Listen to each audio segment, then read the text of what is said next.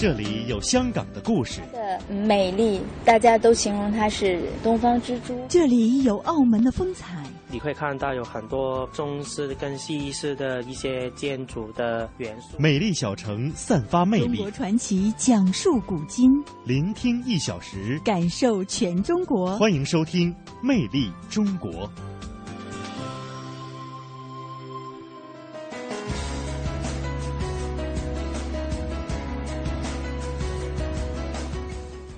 各位听众，大家好，欢迎您收听中央人民广播电台华夏之声《魅力中国》节目，我是王珍。各位好，我是宋雪。节目的一开始，来为您介绍一下今天节目当中为您准备的主要内容。香港出土宋代古井，证实香港至少有千年历史。四川青川野外再次发现大熊猫。魅力新闻点点听为您介绍发生在华夏大地的魅力新闻。第二届中华戏曲文化艺术节开幕，汉剧《王昭君》上演。中国采风，我们就一起到昭君故里了解昭君故事。北极村是中国黑龙江省漠河县最北的村镇，魅力小城。今天继续向北，感受北极村的独特魅力。从上世纪二十年代在中国萌芽，儿童剧至今已经走过了近一个世纪的历史。魅力中国，今天我们一起来关注儿童剧的发展。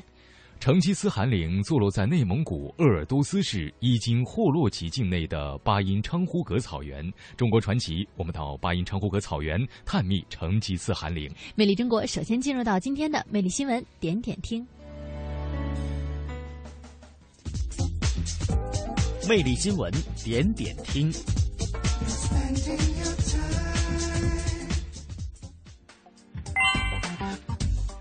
魅力新闻点点听的第一站呢，我们首先先到香港港铁沙中线地盘附近呢，是发现了香港自李正居李正屋古墓之后啊最大批的文物，包括呢宋代千年古井，以及还有两百个考古的遗址，涉及到三千七百件重要的器物。香港的历史学者就认为说，这个发现对于研究香港的历史有非常重大的作用，而有立法会的议员则促请港铁全数的保留地盘内内的文物。那香港港历史学者高天强就表示，古井证明香港至少具有千年的历史，并非如英国所说的在开埠的时候只是一个小渔村啊。认为这次的考古发现对于研究香港历史十分的重要。我们再来关注一下，近日呢，记者从嘉德方面了解到，经过三天的激烈竞投，中国嘉德香港二零一四春季拍卖会九号以三点四七亿港元收锤。据介绍呢，中国嘉德此次在香港举办的中国二十世纪及当代艺术拍卖专场是第二次，吸引了全球藏家的关注。所推出的三十件作品当中呢，有多件得到了藏家的青睐，场内外是竞争激烈，成交率为百分之九十。魅力新闻点点听的第二站，一起来到四川。四月十一号的时候，四川青川唐家河保护区发布消息说，该保护区的水池坪保护站的长沟中段竹林当中，发现了一对母子大熊猫。那发现熊猫的时候，成年雌性的大熊猫在树林当中是正在采食竹子，而这个幼崽大熊猫啊，呃，是正在爬在桦树上玩耍。那工作人员根据熊猫的体型、体重。还有现场发现的粪便进行了初步的分析，呃，幼崽大熊猫呢，今年约两岁，毛色光亮，眼睛有神，动作矫捷，健康状况良好，体重在二十六公斤左右，但是性别不详。魅力新闻点点天的下一站，我们来到上海。十号晚呀，第二十四届上海白玉兰戏剧表演艺术奖获奖演员名单在上戏剧院揭晓。凭借着在孙悟空三打白骨精中的出色表演，浙江邵剧艺术研究院演员刘建阳夺得了本届主角奖的榜首。据介绍呢，刘建阳是一代猴王六龄童的子弟弟子啊，他以扎实的功力、独到的表演，适时适地适情地把握了神气和猴气。那么在邵剧孙悟。悟空三打白骨精当中呢，演活了孙悟空。此届，此外呢，本届的这个上海白玉兰戏剧表演艺术奖上呀，不少地方剧种呢都是收获颇丰，其中呢沪剧成为了最大的赢家。魅力新闻点点听，下一站我们来到山东，由山东美术馆和台湾长流美术馆联合举办的“千古传奇”张大千艺术作品展，四月十三号将会在济南展出。而本次展览将会展出张大千的九十三幅山水花鸟作品真迹。那今天呢，海关部门也是正式对来自台湾的所有作品开箱验收。我们一起来了解一下。本次展览将展出张大千自1930年至1982年创作的93幅山水、花鸟、人物和书法精品，其中68幅来自台湾长流美术馆。在海关人员的监督下，今天山东省美术馆的仓库大门的封条被撕开。我们海关一般来说是要在口岸进行查验的，但是呢，考虑到这批展品的特殊性，啊，那么我们现在派员到现场来进行查验。封条签印符合只是检验的第一步，随着木箱开启，包裹在层层泡沫中的画作总算露出真容。这些大小不一、内容各异的作品，最高单幅价值过亿元，是不是出发前的真迹，还需要更严谨的鉴定。它这个这幅画，它有一个编号，而且有着整个这个画面的图像，然后和他给我们传的这个，我们来核对是不是一致的。据了解。其中包括大师早期用心传统的成果，也有一九五零至一九六零年代师法自然的力作。更重要的是，一九七零年代以后融汇中西、另创新境的探索，完整呈现了一代大师历年来的风格转变。展出作品皆由台湾长流美术馆征集，其中六十八幅是该馆馆藏作品，同时搜集了散落收藏在世界各地的大千精品。可以说，此次展出难能可贵的将大师各个时期重量级的作品聚集一堂，机会难得。现在就是他泼墨系列的，这都是他后期创作的，这一些这一部分呢是很可贵。像有一幅应该是《江山万里图》吧，这一个，这也是他这个水墨当时试验的一个代表性作品。目前所有作品已经验收通过。从四月十三号起，为期一个月的时间里，这些珍贵的书画精品将免费在山东省美术馆展出。魅力新闻点点听，接下来我们来到天津。作为千年古县，天津的蓟县自古就有这个栽植梨树的传统。由于今年气温偏暖。蓟县的梨花呢是提前半个月就开放了，蓟县山区呢现在成了花的海洋。近日呢，第六届蓟县梨园情旅游文化节正式开幕了。下面我们就跟随记者一起去瞧一瞧。本届梨园情旅游文化节的举办地蓟县下营镇团山子梨园，刚刚被评为了中国美丽田园。这里常年生长着两千多棵古梨树，其中树龄最长的两棵酸梨古树干径达一点四米，树龄约四百五十年，是蓟县的古梨树之王。时下，梨园内千树万树梨花竞相绽放，状如花海。游客徜徉其中，闻着沁人的花香，欣赏着落英缤纷的花语，心情自然十分舒畅。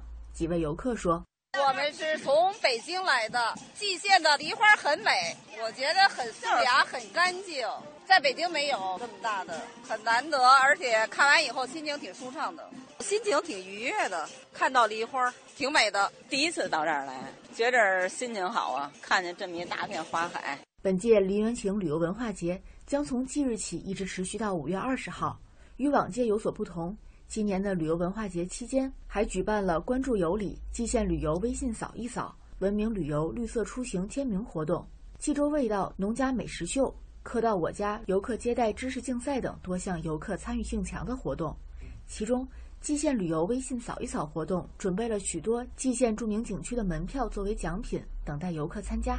天津市蓟县旅游局市场科王秀介绍：微信扫一扫活动的专区叫“扫一扫有礼”，它是我们第六届梨园情旅游文化节的一部分。微信加了关注之后呢，我们旅游局会统一给我们的用户群发一个活动方案，广大用户呢把这个活动方案转发到咱们的朋友圈里，集赞集够十个赞之后，再把这个截图回复给我们微信平台。四月九号到五月九号之间，每天的前三名都会得到蓟县的各大景区的门票。看，东西南北何其辽阔；听，古韵金曲五彩缤纷；说，典故传说正文杂史，中国采风。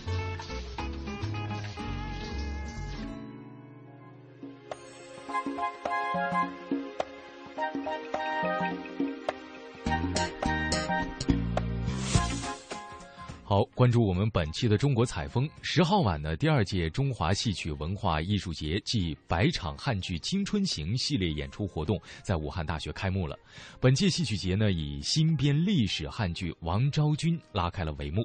那么全剧呢是保留了陈派的唱腔、音乐、舞美、服装等方面也都精雕细琢，充满了诗情画意。嗯，王昭君名强字昭君，原来呢是汉宫宫女。传说呀，她因为不肯贿赂画工，所以导致。是啊，画工在丹青图上作假，因此呢，元帝并不知道她非常非常的漂亮。直到昭君自请嫁匈奴临别的时候，元帝才知道真相。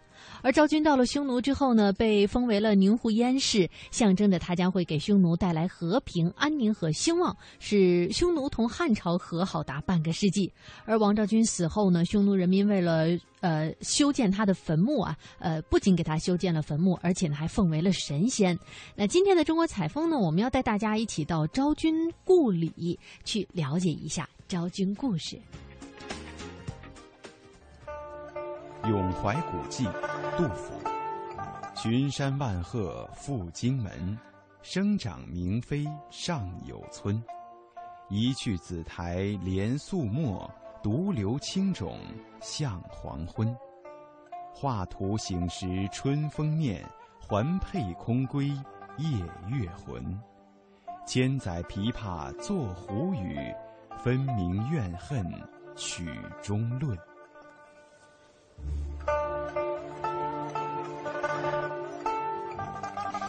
王昭君，中国古代著名的四大美女之一。自古以来，有关于他的诗词、绘画、戏剧、传说等等，久传不衰。但是说起王昭君的故乡，知道的人却是寥寥无几，就是史籍上也极少记载，即便有著录，也很含糊。其实，对于昭君故里，唐宋诗人多有吟咏，比如。杜甫在《赋新行》当中有咏道：“何得北有昭君村？”白居易曾写过《过昭君村》，亦如彼书子生此狭陋村。崔涂则有《过昭君故居》，不堪逢旧宅，寥落满江滨。苏轼则曾经写过《昭君村》，昭君本楚人，艳色照江水。由此可见。昭君村是确实存在的。据说王昭君出生在著名的长江三峡之中，这里江水湍急，日夜咆哮，两岸悬崖峭壁，怪石嶙峋。而在战国的时候，这里曾经出过一位非常著名的人物，那就是屈原。究竟是怎样的一个地方，走出了这样一位被历史所铭记的传奇女子？从湖北的神农架顺湘西而下，在一个转弯的地方，我们寻到了昭君村和昭君故里。中华民族和平使者王昭君出生于湖北兴山，以天生丽质选入汉宫，后自愿起行出塞和亲，成为匈汉两个民族的和平友好使者，流芳百世，传为历史佳话。王昭君，名强，字昭君，晋时避司马昭惠，又称明君。约公元前五十三年，出生于湖北省新山县宝平村，也就是我们现在的昭君村。据宋代《太平寰宇记》记载，新山县本汉属蓝郡子规，意思就是说了，新山县在汉朝的时候是属于子规的。所以也有人说王昭君是子规人。三国时，其地属吴，至景帝永安三年，也就是公元二百六十年。分子归之北界，立为新山县，所以王昭君就是我们新山人了。好，大家看一下这张地图，它是被称为“美人之乡”的新山县地形图。不知各位是否发现，从侧面观看，这幅图呢极像一个美女的侧脸头像。大家看一下美女的上额、鼻梁、下额，美女的发髻，发挥一下大家想象力还是很像的。然后贯穿美女发髻的这条河流呢，就是我县著名的湘西河，它的源头在神农架。大家看见了这里的高阳镇，就是我们以前的老县城，但是由于三峡蓄水水位上升将此城淹没，就迁至到了现在的新山古夫镇。我们现在位于昭君宅这个地方。然后这边的高阳老城呢，就是我们以前的呃高阳老城的这个旧照片，还是很漂亮的。这边的昭君宅呢，是我们昭君宅的一个全景图片。汉昭君王强故里碑呢，它立于大清光绪十二年正月吉日。在下面的旅游广场上呢，大家可以看见，我们既然来到了这么美丽的新山，大家一定很好奇，新山这个地名因什么而来了？青山因环一街山，县治兴起于群山之中而得名。一条清澈的溪河蜿蜒其间。据唐代张密的《庄楼记》记载，昭君临水而居，横于溪中浣手，溪水静香，故名湘溪。当代国学大师郭沫若过西陵峡诗曰：“子规圣迹溯源长，峡到西陵其魂茫。取子衣冠犹有种，明妃脂粉上留香。”这方灵山秀水不仅孕育了伟大的爱国诗人屈原，同时也孕育了民族和平使者王昭君。群山万壑赴荆门，生长明妃尚有村。这句话就是杜甫对于昭君村的描写了。千百年来，名山大川的绿荫里，穿过历史的烟云。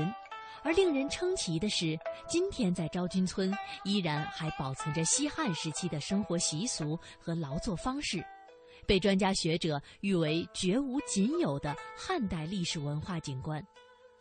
今天在昭君村，至今仍然保存着昭君居的昭君宅、昭君汲水的楠木井等古迹，并且新建了昭君纪念馆、昭君文物陈列室等景点。好，大家现在看见的这尊。昭君雕像呢，它年体通高三点三米，重三点三吨，意喻为王昭君于公元前三十三年出塞和亲，是由内蒙古著名雕塑家张衡先生精心设计雕刻而成。张衡先生为了塑造好这尊雕像呢，曾数次来到昭君村采风，前后共花了五年时间，于公元一九八六年雕刻完成。同年十一月，蕴含着内蒙古深情厚谊的这尊雕像，从内蒙古呼和浩特市出发，沿着王昭君当年出塞之路运抵昭君故里。青山县人民政政府了在此举行了隆重的雕像安放仪式，由此了开启了蒙汉团结的新篇章。根据《汉书》和《后汉书》的记载，昭君出生良家子。那究竟什么是良家子？内蒙古大学教授马毅说：“汉代的人对良家子有解释，就是。”出身不是是呃商人，不是医生，不是巫，就是那个那个降神的巫，也不是百工，就是不是手工业手工艺人。那么除此而外，啊，所有的好人家的孩子，小体现精致，小会拥有无穷魅力。中国的许多小城里蕴藏丰富的故事，魅力小城。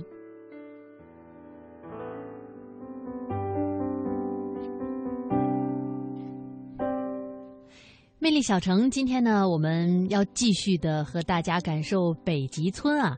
北极村呢是中国黑龙江省漠河县最北的村镇，同时呢也是中国最北的村镇啊。而现在北极村其实也是我国唯一观测北极光的一个最佳地点了。而中国北方第一哨北极哨所呢，也是位于北极村。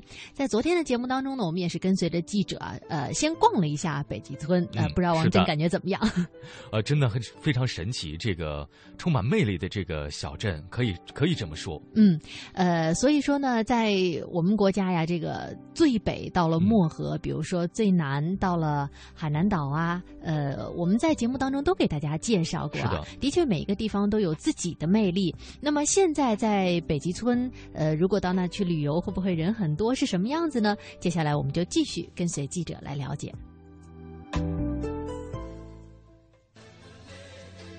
现在有越来越多的人到北极村去找北，尤其是在过年的时候，很多人会选择去那里过年，因为人们都说北方的年味儿足。说起北极村的特色，这里我向您推荐黑龙江电视台记者安飞的亲身之旅，他会带我们全方位去感受一下。漠河县境内的北极村位于北纬五十三度，是中国最北的居民点，也是中国名副其实的北极。夏季这里是观赏夏至极昼现象和北极光的最好地点。不过到了冬季，这里最著名的就是寒冷。这个人口只有一千人的小镇，年平均气温只有五摄氏度，有八个半月是全国最冷的地方。零下四十度一出来，那是什么感觉啊？一出来，让你们话说，啊，冷飕飕的，贼冷贼冷。北极村最吸引游客的地方是这里任何一个地方都可以叫做中国最北端。除了中国北极点，还有最北的邮局、最北的学校、最北的供销社、最北的乡政府和专家通过经纬度测定的中国最北一家。每一个地方都够您玩上好一阵儿的。还有就是这环绕着北极村的黑龙江，尽管隆冬时节冰冻三尺，可雄浑壮阔的江面还是充满着无穷的吸引力。黑龙江是界江，所以您坐着爬犁在江面上，可能一不小心就有可能出国了。不过这还真挺有意思的。接着咱们兜一圈吧，来走吧，快点快点啊！快走！哇，传说中的人拉爬犁啊，比马拉爬犁好玩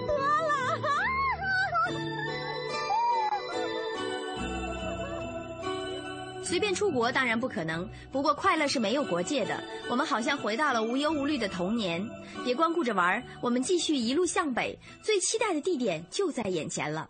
东经一百二十二度，北纬五十三度，我在中国的最北端。我们一路向北，现在终于找到中国的北极点了。来到了北极沙洲，已经到了北极村的最北边了。从这里可以眺望到北极村与界江中心的最北疆域。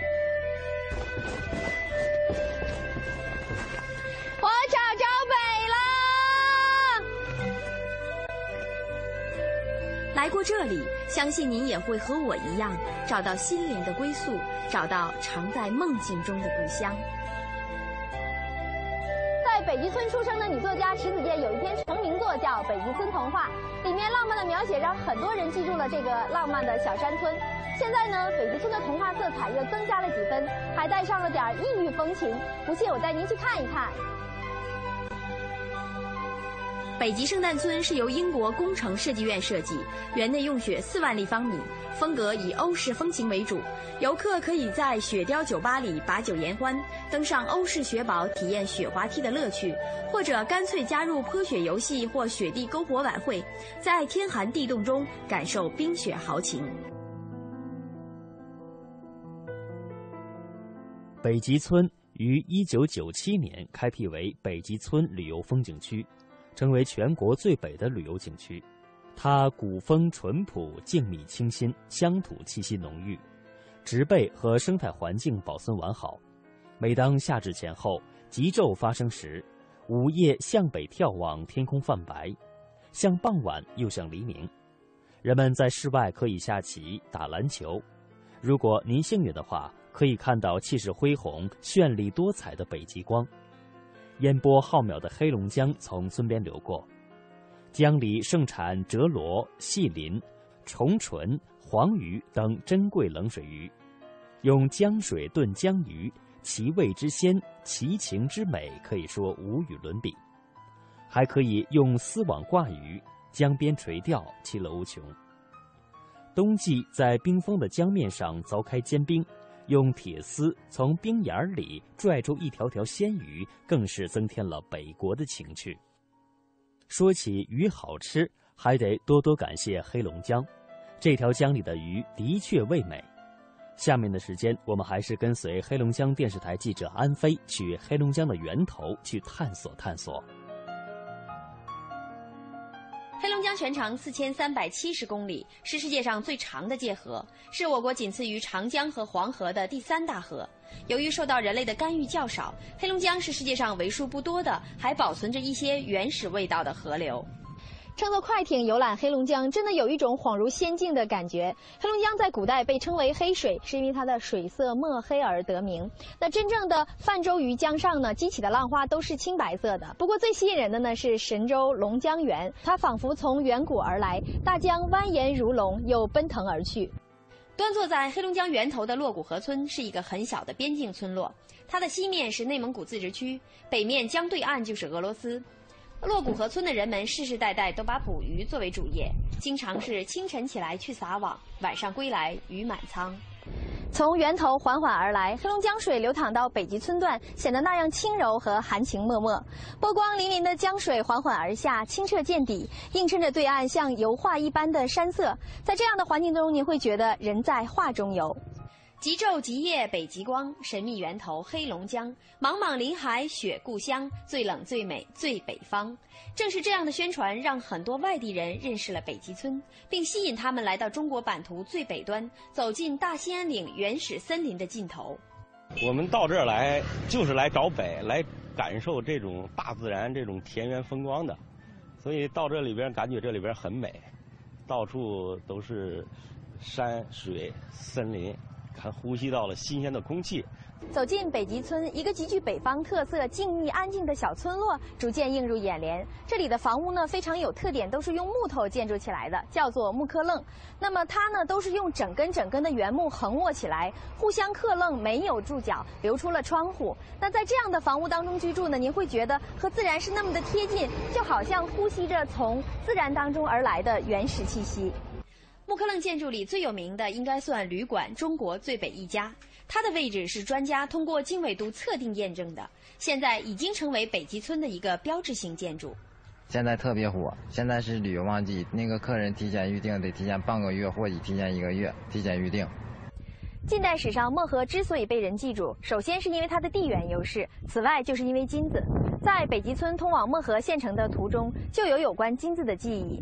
有一个地方一定不能不提，这里就是胭脂沟。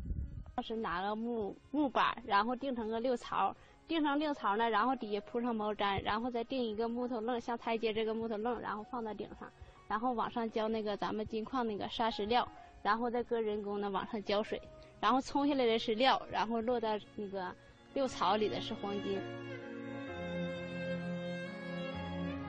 神奇的北极光到底是什么原因形成的呢？这里还有一个美丽的传说。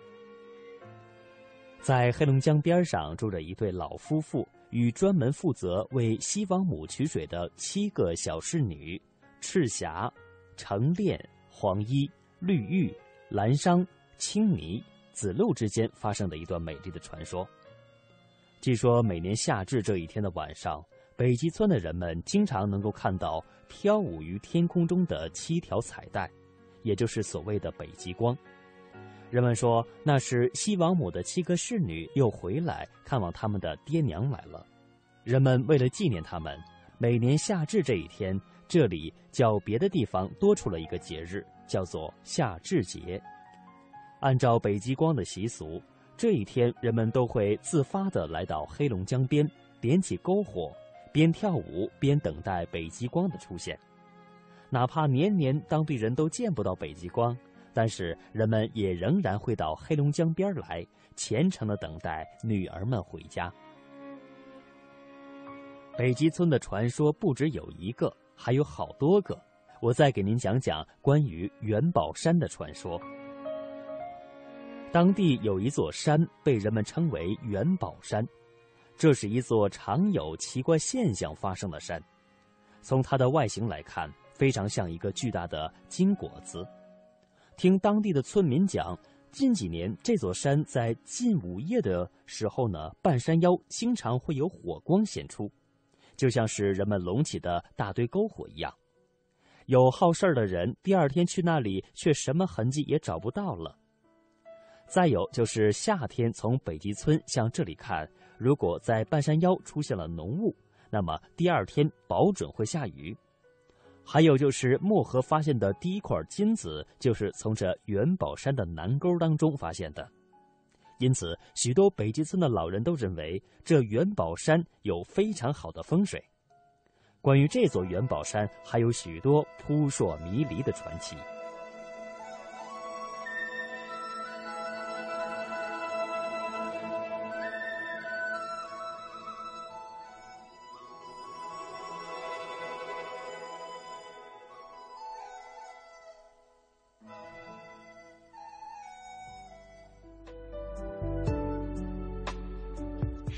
那刚刚呢，我们是跟随着记者一路向北，到了最中国的最北端北极村，也知道现在真的有很多人到那里去找北啊。所以如果大家感兴趣，也可以从南方哎上到北方来，一起到北极村去找北。好了，那接下来节目会进入到半点的广告和宣传，在这之后也欢迎您继续锁定《美丽中国》。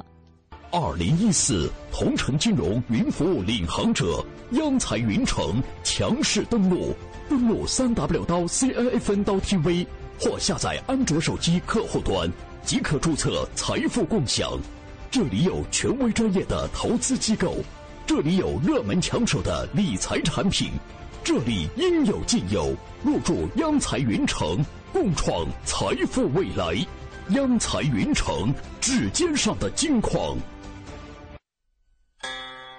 一捧甘泉，几叶新绿，一道明烟，像朋友之间。彼此默默守候，如细流入海，唯愿天长地久。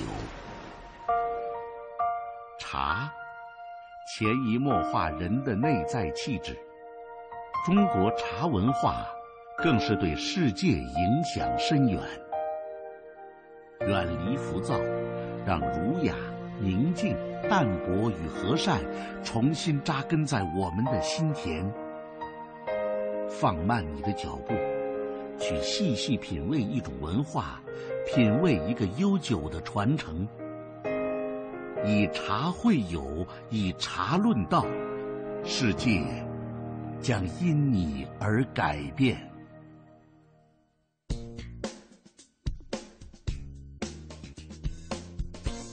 中国有九百六十万平方公里的土地面积，地区不同。差异很大，方言语调东西南北，经济变迁层次多样。想寻找中国的魅力，请您继续收听《魅力中国》，魅力中国，聆听一小时，感受全中国，感受全中国。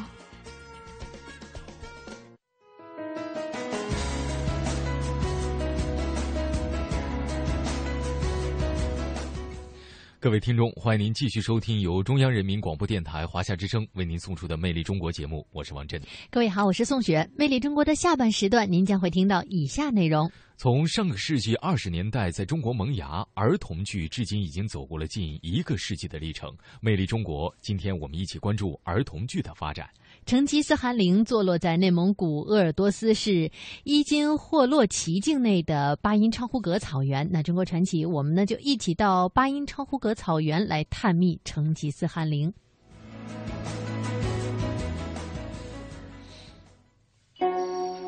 留恋秦淮河边江南小调的优雅，欣赏塞外草原万马奔腾的热情。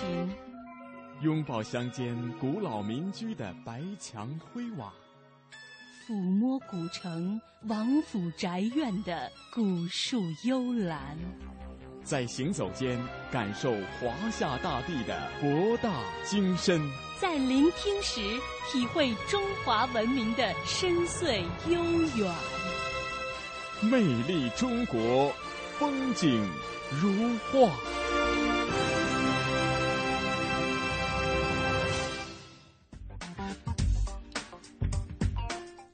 魅力中国，那接下来呢，我们要一起来关注一下儿童剧啊。那从上个世纪二十年代在中国萌芽，其实儿童剧至今已经走进了走了近一个世纪的历程啊。比如说《小小画家》《马兰花》《报童》等等剧目，都是承载了一代人的集体记忆。近年来呢，随着市场啊、评奖、创意等因素的影响，有评论呢曾经非常尖锐的指出说，儿童剧最好的时光已经过去了。呃，我觉得这个可能会是因为说，呃，很难再有非常非非常著名，或者像刚才我们提到的几部一样，给大家留下深刻印象的儿童剧。嗯，对，的确是这样。呃，王震刚才也在聊说，呃，小的时候一看儿童剧的时候就很开心，对，非常非常的高兴。当时记得是上小学的时候，当时呢是老师们就是学校组织我们一起去的，一往往都是在下午的时候，上午的时候我们上完课，中午简单的吃一点饭，我们下午就集体去看儿童剧。嗯，当时特别特别的开心，因为觉得整个一个下午都会在欢笑声之中度过哈。嗯，啊，而且呢，呃，那个往往。演员的表演会给当时你是童年的你留下很很深刻刻的印象。对，没错，是这样。而且儿童剧其实说实话，我觉得也挺难的，嗯因为你演给小朋友，呃，有的时候你在剧场就会发现，能够让这些小朋友安安静静的坐在那儿，简直就是一件巨难无比的事情。往往时候小朋友都很好动啊。对，对屁股坐不稳，小嘴闲不住啊，等等等等。那现在儿童剧的发展，呃，究竟怎么样呢？嗯我们选一个点啊，比如说在今年，呃，应该说是去年农历春节前，嗯儿童剧《雪童》就在乌鲁木齐进行了演出。嗯那和以往的儿童剧不同的是呢，这一次演出季当中啊，有七部儿童剧，风格迥异，寓意不同哎，它可以满足不同年龄段小朋友的欣赏的需求。那么这个演出效果怎么样？小朋友们到底喜欢不喜欢呢？接下来我们就一起呢和新疆台的记者来聆听小小儿童剧做出大市场。中国农历马年春节前夕，儿童剧《雪童》正在新疆乌鲁木齐青少年宫进行演出。乌鲁木齐市第一小学七岁的赵子月在这部贺岁剧中饰演小雪童。一个多小时的演出下来，小姑娘虽然累得满头大汗，但言语间掩饰不住内心的快乐。我特别喜欢看儿童剧，《迷宫》《安徒生》《巴啦啦小魔仙》，还有《红孩子》，我都看过。但是这次是第一次站在舞台上给大家表演，虽然排练的时候有点辛苦，但是我还是觉得挺开心的。这是自二零一三年十月二十五号开始，并持续上演到二零一四年六一期间的“忆童乐”儿童成长演出季演出的一部分。在这九个月期间，乌鲁木齐京演儿艺联合剧院有限公司将北京儿童艺术剧院的七部经典原创儿童剧进行集中展演，这在乌鲁木齐市也是首次。以往乌鲁木齐演出的儿童剧大多适合幼儿园小朋友和小学的低年级学生，适合小学中高年级以及以上的小朋友看的极少。但此次演出季的七部儿童剧风格各异，寓意不同，有大型魔幻剧、音乐互动剧、写实主义励志剧、人偶儿童剧、浪漫主义音乐剧、童话剧等多种类型，能满足不同年龄段小朋友的欣赏需求，所以并没有出现以往演儿童剧免费给家长孩子发票，座位仍空着一半的现象。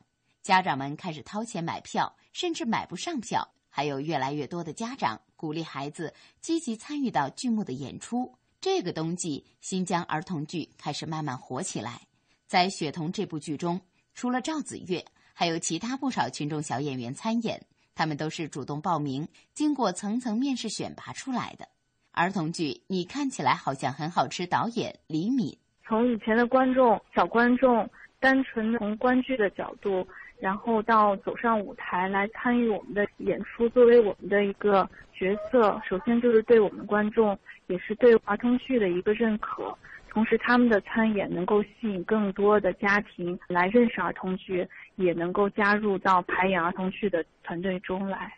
作为贺岁儿童剧演出的《雪童》，讲述的是天山深处的森林里，原本纯真聪明的雪童，在爷爷奶奶的溺爱下，变得任性自私。小伙伴雪莲花、薰衣草小种子、小骏马等都离他而去。在雪童终于明白什么是爱之后，换回春天，融化自己的故事。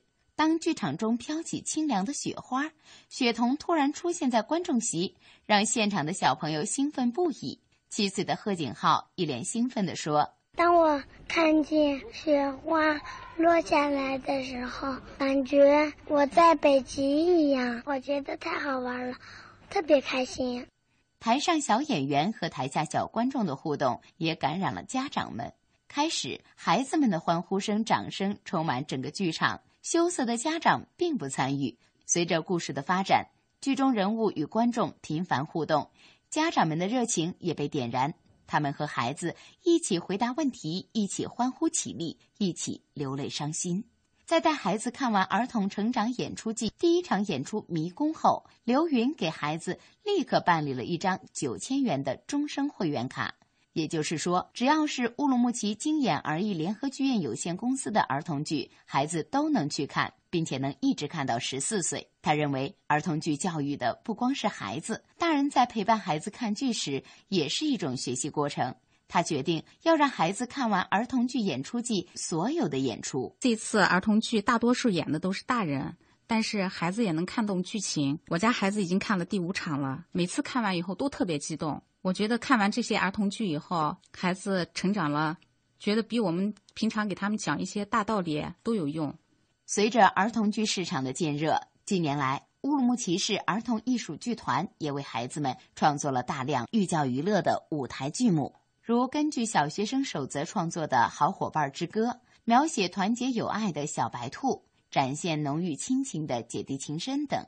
二零一二年，首届儿童剧展演月成功举办。儿童剧《小白兔》的演出甚至超过百场，原创剧目《阳光少年》在第七届全国儿童剧优秀剧目参演评比中一举获得优秀剧目奖、优秀演出奖和个人表演奖三项大奖。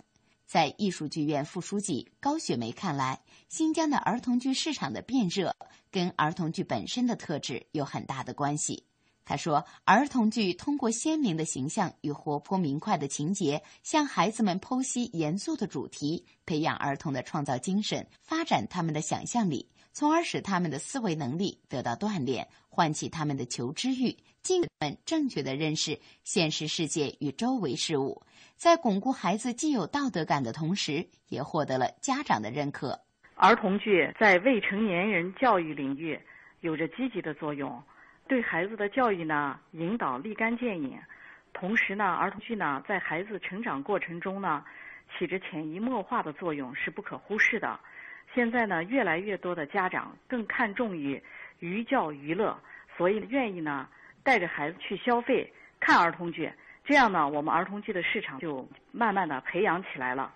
在儿童剧特殊作业演出期间，门票一票难求。儿童剧《小鸡普变变变》演出时，出现了三代人一起看剧的现象，还有家长带着孩子把喜欢的剧目看了一遍又一遍。儿童剧《迷宫》首演期间，观众座无虚席，剧院外面的家长甚至要求来张爆票。演出结束后，小观众围在舞台边不愿离去，这一切都说明儿童剧越来越赢得了家长和孩子们的心。但伴随着儿童剧市场的发展，家长的消费也越来越理性。已经看了三年儿童剧的十一岁的胡婷婷的家长肖女士表示：“看了这么多场儿童剧，我看到有些小孩因为年龄小，剧目看不懂，中间就要离开剧场的。所以我觉得儿童剧应该细分一下吧，比如分成幼儿、小学低年级啊、高年级这样的。我们家孩子大一些，我们掏钱看儿童剧，也希望在剧情、演出、舞美啊这些方面品位高一些。还有像这些剧团。”演艺公司不光要多拍好的儿童剧，最好能在孩子去看演出的时候发一些内饰剧目啊、简介的东西，帮助孩子理解儿童剧，还能组织开展一些活动吧，让孩子知道儿童剧的礼仪、儿童剧创作、排练呀、什么演出的过程，甚至能多让孩子参与排练演出，我觉得这样就更完美了。二零一二年。由乌鲁木齐儿童艺术剧团演出的首届儿童剧展演月的成功，经演而艺筹办并正在进行的“一同乐”儿童成长演出季，乌鲁木齐各演艺公司不断引进经典儿童剧，这一切都说明乌鲁木齐的儿童剧市场成长起来了。乌鲁木齐经演而艺联合剧院有限公司常务副总魏子。呃，儿童剧这个产品的本身在乌鲁木齐市场是比较欠缺的。二零一一年我们进入这个市场的时候是比较谨慎的。当年呢，我是做了五场演出。那么到了二零一二年，我们就可以做到将近三十场演出。去年二零一三年，金眼儿艺公司推向市场的儿童剧已经多达呃一百一十场。儿童剧虽然是微利的一个文化产品。但是经过我们这三年来的努力呢，从二零一一年我们全年只是试探性的演出了五场，收入也大概就是个四五万元。到二零一二年我们有三十场演出，那么到了二零一三年我们有一百一十场的演出，其中呢有四十场的公益演出，那么其余的作为市场化推广的试点的这种演出呢，总收入大概在五十万到六十万之间。如今，儿童剧除了传统的演员出演、道具布景，还借鉴新媒体技术，提高舞台效果和演出质量，让观众更有身临其境之感。如《血统》中没有用传统的幕布做背景，而是采用电影放映机投射背景，这样更清晰鲜亮、更立体、更有光泽感，更符合现代小朋友们的审美。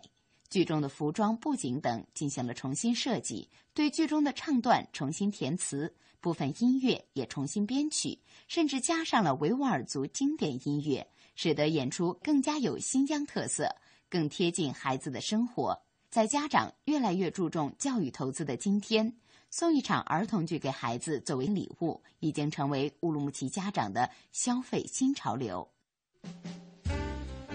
中国传奇。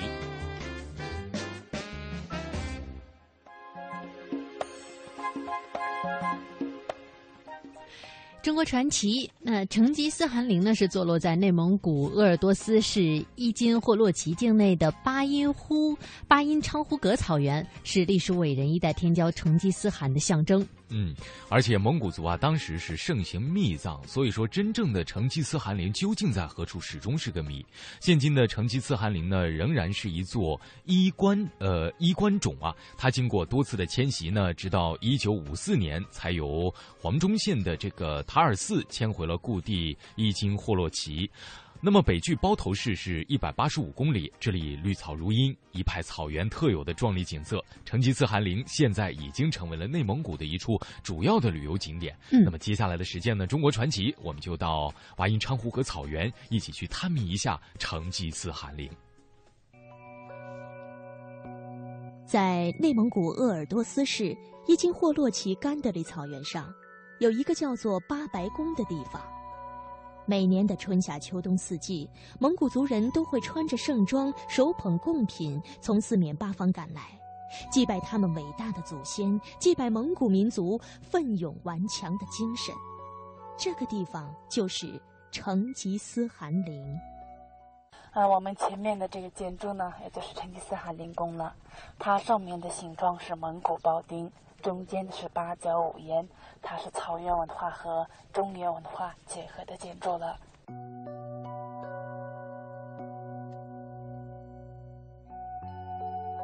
现今的成吉思汗陵经过多次迁移，直到一九五四年才由黄忠县的塔尔寺迁回故地伊金霍洛旗。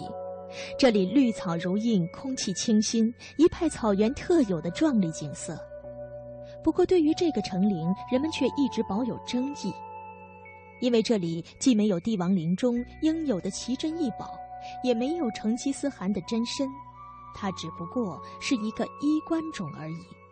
那么，真正的成吉思汗陵在哪里呢？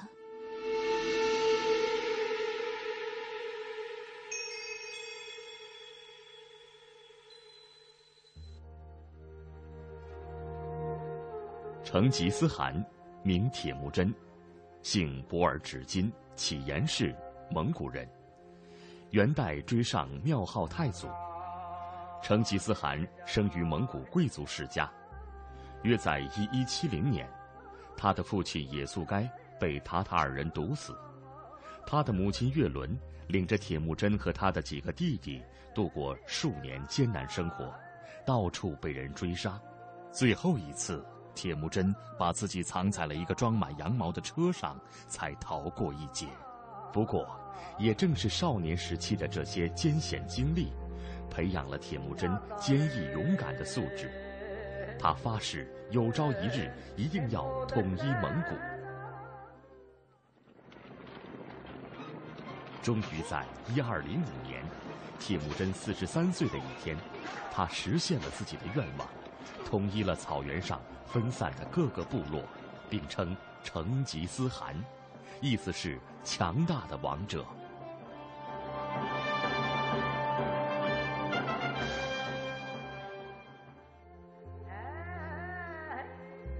一二二六年，六十四岁的铁木真再次率军出征，不料中途病重。一二二七年夏天，他高烧不退，再加上常年征战。体力透支，病情每况愈下。内蒙古社会科学院研究员潘希忠说：“成吉思汗在病重的时候呢，他史书上也记载，他曾经做过一个梦，呃，知道自己呢恐怕不行了，就是大限将至啊，死期不远。所以他召集他的一个侧夫人也随，和他的儿子小儿子托雷，还有一些大将，主要的将领，召集临他之前呢，安排后事。安排后事呢，他安排了主要是这么几条。第一条就是去世以后呢，密不发丧。一二二七年，成吉思汗终究没能逃脱病伤的困扰。带着征战西夏、壮志未酬的遗憾，离开了世间。关于他的去世呢，有几种说法。一种说法呢是在六盘山清水，啊，这个征伐西夏呢避暑，夏天在六盘山避暑的时候去世的。第二种说法呢，说成吉思汗是在贺兰山避暑的时候去世的。第三种说法呢。是在鄂尔多斯这一带地方去世。但不管他究竟死在了哪里，有一点是肯定的，那就是成吉思汗下葬是秘密进行的。史书上说，部下把成吉思汗的真身拉到一个叫祈年谷的地方，就地埋葬，并让上万匹战马在下葬处踏实土地，仅以一棵独立的树作为墓碑。为了便于日后能够找到墓地，在成吉思汗的下葬处，当着一封母骆驼的面，杀死其亲生的一封小骆驼，并将鲜血洒于墓地之上。等到第二年春天绿草发芽后，墓地已经与其他地方无任何异样。在这种情况下，后人在祭祀成吉思汗时，便牵着那封母骆驼前往。母骆驼来到墓地后，便会因想起被杀的小骆驼而哀鸣不已。祭祀者便在母骆驼哀鸣处进行隆重的祭奠。可是，等到那封母骆驼死后，就再也没人能够找到成吉思汗的墓葬了。北京大学考古文博学院博士秦大树，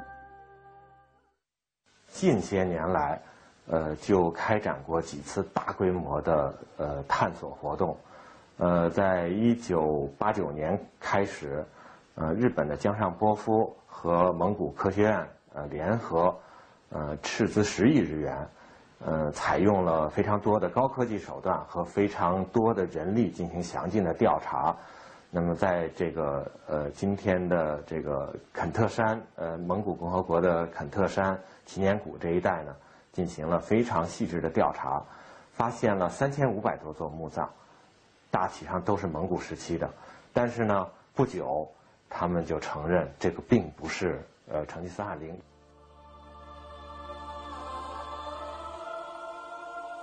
您正在收听的是由中央人民广播电台华夏之声台和香港电台普通话台联合播出的《魅力中国之走进草原》。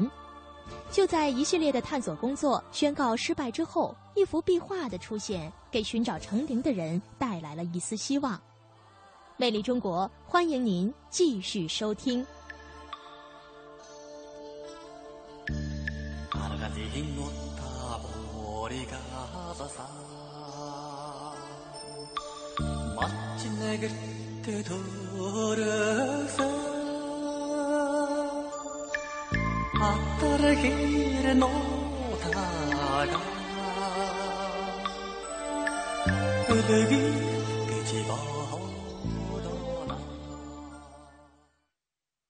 蒙古族人有个传统，人死后三天必须下葬，因此专家们判断，要寻找成吉思汗的陵，一定应该把范围集中在距离宁夏六盘山三天时间内可到达的地方。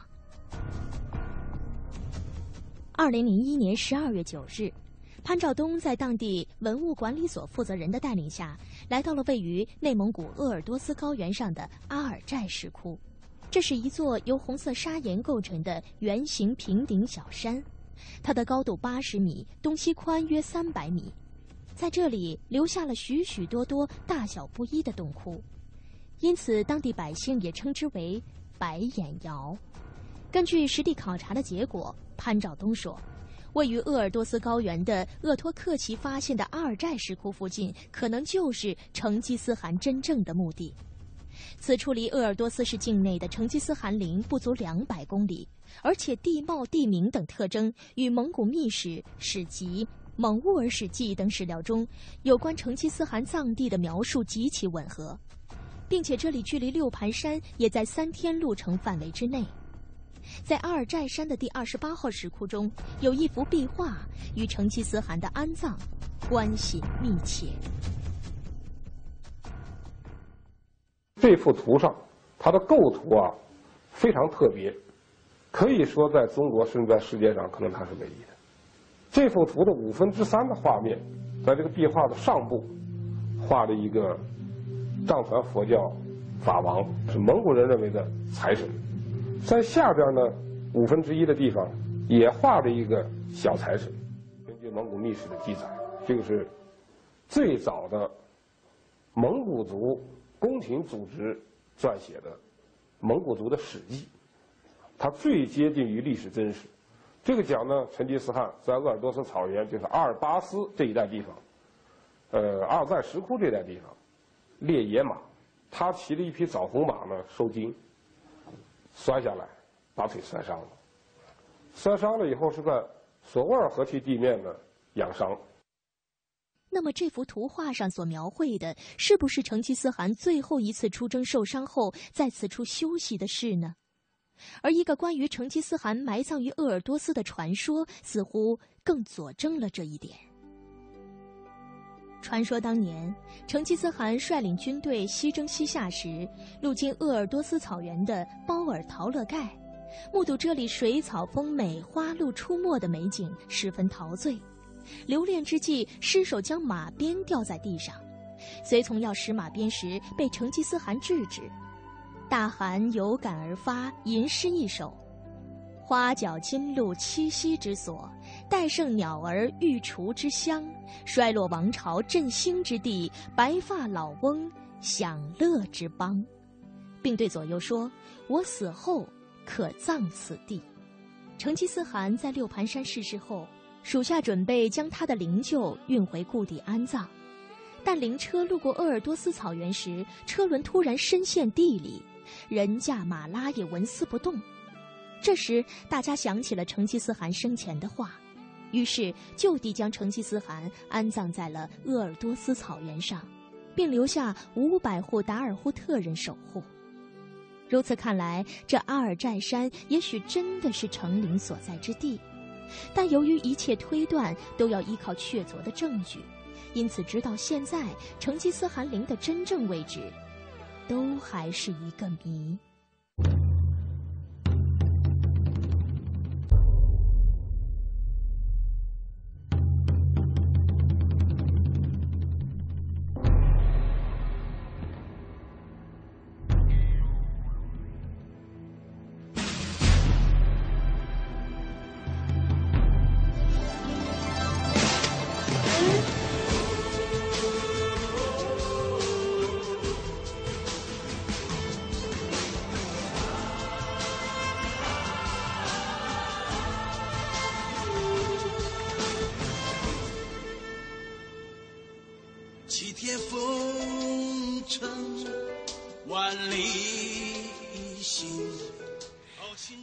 以上就是《魅力中国》今天的全部内容了。感谢您的收听，明天同一时间再会了。再会。